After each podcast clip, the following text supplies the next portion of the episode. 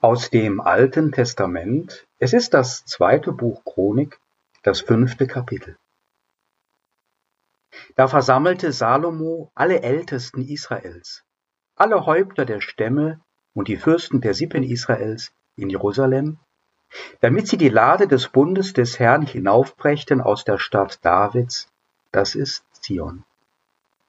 Und es versammelten sich beim König alle Männer Israels zum Fest, das im siebenten Monat gefeiert wird.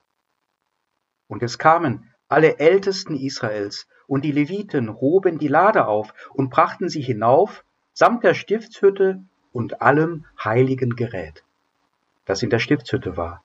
Es brachten sie hinauf die Priester und Leviten. Aber der König Salomo und die ganze Gemeinde Israels, die bei ihm war, vor der Lade, hatte sich versammelt opferten Schafe und Rinder, so viel, dass es niemand zählen noch berechnen konnte. So brachten die Priester die Lade des Bundes des Herrn an ihre Stätte, in den Chorraum des Hauses, in das Allerheiligste, unter die Flügel der Cherubim, dass die Cherubim ihre Flügel ausbreiteten über die Stätte der Lade. Und die Cherubim bedeckten die Lade. Und es war nichts in der Lade außer den zwei Tafeln, die Mose am Horeb hineingelegt hatte, die Tafeln des Bundes, den der Herr mit Israel geschlossen hatte, als sie aus Ägypten zogen.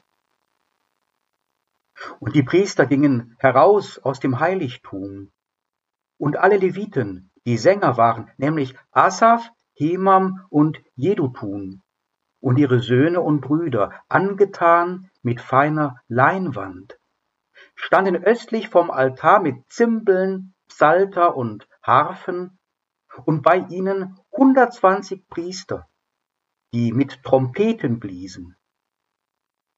Und es war, als wäre es einer, der trompetete und sänge, als hörte man eine Stimme loben und danken dem Herrn.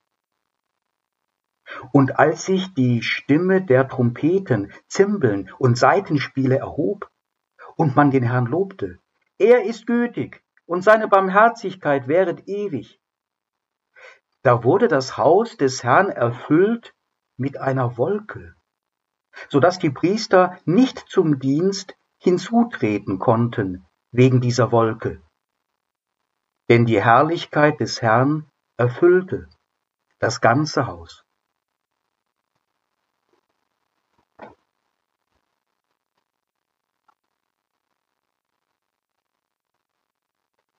Liebe Predigthörerin, lieber Predigthörer. Diese Bibelstelle führt uns in die Geburtsstunde des Gottesdienstes.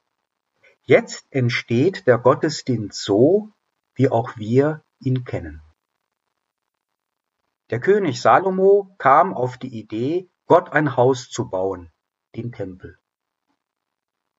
Man holte die Bundeslade, eine Truhe aus Akazienholz, mit Gold überzogen, in welcher nach den Erzählungen der Bibel die beiden Steintafeln mit den zehn Geboten waren, die Moses von Gott auf dem Berg Horeb erhielt. Es kamen viele Leute zusammen, viele Priester waren anwesend. Es wurde gemeinsam gebetet und gesungen, und Tiere wurden geopfert zur Ehre Gottes.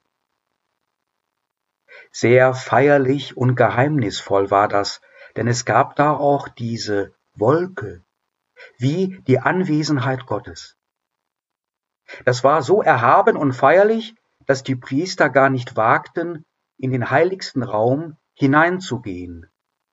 Von Cherubim ist auch die Rede, von starken, guten Wesen mit Flügeln. Der Text wirkt sehr alttestamentlich, etwas überladen, altmodisch und nur schwer vorstellbar. Und doch sind uns all diese Elemente bekannt, einigen meiner Gemeindeglieder hoch vertraut. Es sind dies die Elemente auch unserer Gottesdienstkultur. Wir brauchen einen festen Ort für diesen Gottesdienst, eine Kirche oder zumindest einen schönen Gemeindesaal. Menschen sind wichtig und es ist wirklich so. Je mehr Menschen zu einem Gottesdienst zusammenkommen, desto schöner und intensiver wird er erlebt. Die Musik ist heute ebenso wichtig wie schon vor fast 3000 Jahren. Es gibt Gemeindeglieder, welche etliche Lieder auswendig können. Die Konfirmandengruppen sagen in den letzten Jahren immer wieder, die Musik wäre das Schönste im Gottesdienst. Ich bin zwar dann immer auch ein bisschen enttäuscht, weil sie nicht meine Predigt auf Platz 1 setzen, aber ich freue mich über ihr Votum dennoch. Die Musik schafft auch Gemeinschaft und die Gemeinschaft ist bei den Gottesdiensten von großer Bedeutung. So wie mit einem Mund zu sprechen, etwa das Glaubensbekenntnis oder das Vaterunser, das tut gut. Ja, die Texte sind wichtig. Das Wort Gottes, wie eh und je. Wenn aus der Bibel vorgelesen wird, wie von den beiden Steintafeln des Mose. Tatsächlich verfolgt die Gemeinde die Predigt sehr aufmerksam. Ich merke das schon, wenn ich da auf der Kanzel stehe. Wenn es darum geht, herauszufinden, wie das zusammenkommt, das Wort Gottes und unser alltägliches Leben. Was wir tun oder besser doch lassen sollten. Da kann man manchmal eine Stecknadel fallen hören. Sogar das Opfer kommt vor, nicht indem wir Tiere töten, das wäre schrecklich, doch in jeder Kirche findet sich der Altar.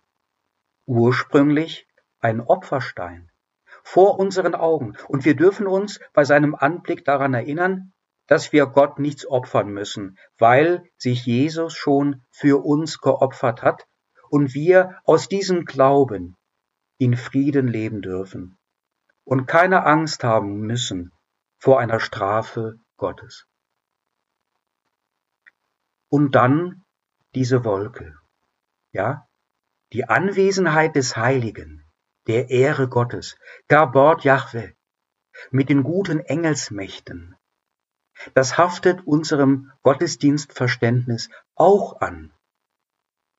Am Ende ist es der Segen, den viele mit geschlossenen Augen genießen, weil man eine heilige Handlung erwartet und dass Gott etwas von seiner Heiligkeit, seiner Kabord auf uns niederlegt. Es ist wohl besonders der Segen, den Leute meinen, wenn sie sagen, erst der Gottesdienst macht den Sonntag zum Sonntag. Dieser Bibeltext ist von meiner evangelischen Kirche für den heutigen Tag, 10. Mai 2020, vorgeschrieben und er passt ganz ausgezeichnet. Denn wir konnten wegen der Corona-Krise eine Zeit lang keinen Gottesdienst mehr feiern. Und jetzt geht das wieder und wir dürfen wieder mit dem Volk Israel in den Tempel ziehen zum Gottesdienst, wenn auch mit Einschränkungen. Viele von meinen Gemeindegliedern sind ganz hungrig danach und es kann ihnen auch gar nicht schnell genug gehen. Bald werden wir wieder zusammen Gottesdienst feiern. Aber lasst uns die Zeit bis dahin nutzen, einen Moment innezuhalten. Mir geht das auch ein wenig zu schnell mit dem Neubeginn. Ich hätte gerne etwas länger pausiert mit dem Gottesdienst, so gerne ich ihn auch feiere. Aber irgendetwas hat mir an dieser Zeit ohne Gemeindegottesdienst auch gefallen. Ich habe ja Gottesdienst gefeiert, hinter verschlossenen Türen. Das war auch interessant, so für mich alleine alles mal durchzugehen, zu reflektieren, was ist das eigentlich, die Liturgie, der Kirchenraum, das Singen und die Predigt. Man kann das nicht ausfallen lassen, aber es war schon etwas seltsam ohne Menschen. Ich habe die Menschen vermisst. Sicher, es gab ein paar Hinweise im Gemeindebrief, wie wir den Gottesdienst gemeinsam feiern können, Ich in der Kirche als Pfarrer und andere daheim. Früher gab es im Urchristentum nur Hausgottesdienste. Und ich hörte von ganzen Familien, die einen Hausgottesdienst daraufhin veranstaltet haben, dass es gut war. Manchmal soll das auch sehr lustig geworden sein. Wir befinden uns gottesdienstlich gesehen in einer interessanten Zeit, einer Phase der Reflexion und vielleicht des Neuen. Was an der verordneten Zwangspause gut war, war genau dies. Die Menschen vermissen den Gottesdienst. Erst wenn man etwas einmal nicht mehr hat, dann schätzt man es umso mehr und sehnt sich danach. Ich habe die Sehnsucht nach Gottesdienst mitbekommen, nach Gemeinschaft, das Wort Gottes zu hören, nach dem Loben Gottes in den Liedern, auch wenn man nicht alle Töne trifft, ganz egal. Nach sich untereinander auszutauschen, dem Händeschütteln im Anschluss an den Segen, wenn man sich voneinander verabschiedet. Man hat es in der öffentlichen und politischen Diskussion der letzten Tage deutlich gemerkt. Der Gottesdienst ist doch wichtig. Aber warum? Warum für uns?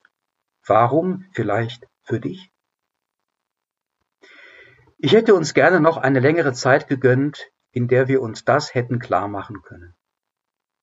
Denn da mag es ganz unterschiedliche Motive geben. Geht es mir um das Wort Gottes, darum noch mehr zu erfahren von Jesus, was er tat und wollte, Vielleicht finde ich dann etwas, das mir gerade jetzt in dieser Zeit Orientierung gibt für mein Leben, für die Bewältigung der Krise. Oder?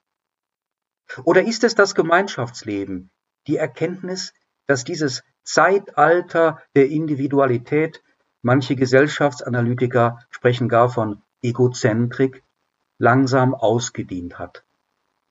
und wir wieder mehr suchen nach authentischer Gemeinschaft und nach einer tragfähigen und gerechten Gesellschaft. Die Sehnsucht, miteinander aus einem Mund etwas zu sagen, was wir gemeinsam glauben, für das wir uns einsetzen, was für uns verbindlich ist und der Gesellschaft gut tut. Oder vielleicht ist es doch im Kern bei so manchem die Nähe zu Gott, zur Wolke, zu den guten Mächten, den Cherubim, was den Gottesdienstbesuch ausmacht. Manchmal spüre ich etwas Heiliges im Gottesdienst, wenn eigentlich gar nichts geschieht äußerlich. Wenn die Menschen vertieft sind in ihr eigenes stilles Gebet, sich Gott oder dieser Wolke dabei ganz anvertrauen, ganz nahe fühlen. Natürlich ist Gott uns im alltäglichen Leben nah. Aber da ist irgendwie auch so viel anderes. Da ist es schwer, ihn zu erkennen. Als ob man aus einer Entfernung besser erkennen könnte, was da ist.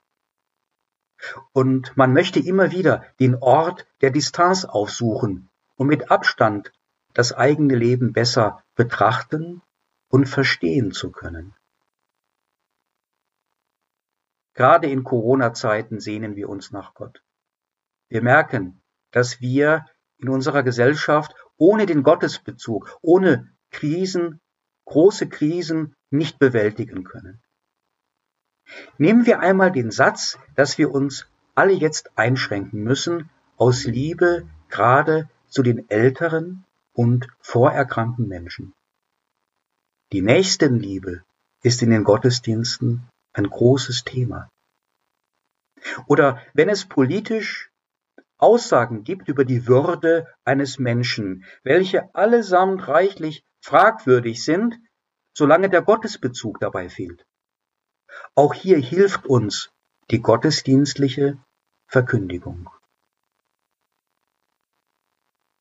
Offensichtlich schätzen viele von uns den Gottesdienst.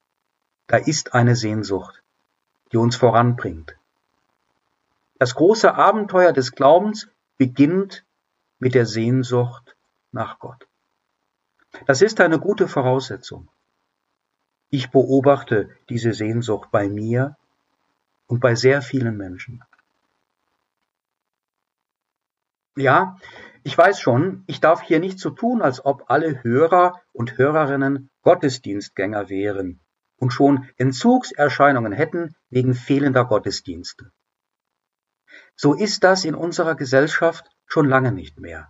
Und so war es, wenn überhaupt, in der ganzen Geschichte des Christentums nur über sehr geringe Zeiträume. Viele Kirchenmitglieder gehen kaum oder selten in den Gottesdienst. Immer wieder entschuldigen sich Gemeindeglieder bei mir dafür, besonders dann, wenn sie eine Dienstleistung der Kirche in Anspruch nehmen wollen. Herr Pfarrer, Sie sehen mich ja selten. Mir ist das immer auch ein wenig peinlich, dass Sie sich entschuldigen. Ich sage dann so etwas wie, na ja, damit vertreten Sie immerhin eine Mehrheit. Aber ich denke mir Folgendes. Wenn es wirklich eine authentische Sehnsucht gibt nach Gottesdienst, ein echtes, tragfähiges Interesse, und das beobachte ich, dann kann man sich das bewusst machen. Dann kann das wachsen. Dann kann es auch weitergegeben werden und dann ist etwas lebendig und atmet, bewegt sich. Man kann darüber nachdenken und diskutieren, sich auch kritisch damit auseinandersetzen. Der Gottesdienst kann uns so viel geben. Da ist so viel drin, was unsere Kultur seit Jahrtausenden stark geprägt hat, was unsere Freiheit und Demokratie begründet und uns auch große Krisen bewältigen lässt. Schön, wenn der Gottesdienst bald wieder losgeht und die Sehnsüchtigen an ihm eine Erfüllung finden. Doch die Sehnsucht nach Gott ist nicht nur in den Kirchengebäuden lebendig. Das, was den Gottesdienst ausmacht, das Nachfragen nach dem Wort Gottes für unser Leben, nach seiner wohltuenden Gegenwart, spielt sich nicht nur dort ab. Man kann auch zu Hause ein Fenster öffnen und Ausschau halten nach der Wolke. Vielleicht hilft uns in Zukunft dieser Podcast ein wenig dabei. Und der Friede Gottes, welcher höher ist als alle menschliche Vernunft. Er bewahrt unsere Herzen und Sinne in Jesus Christus. Amen.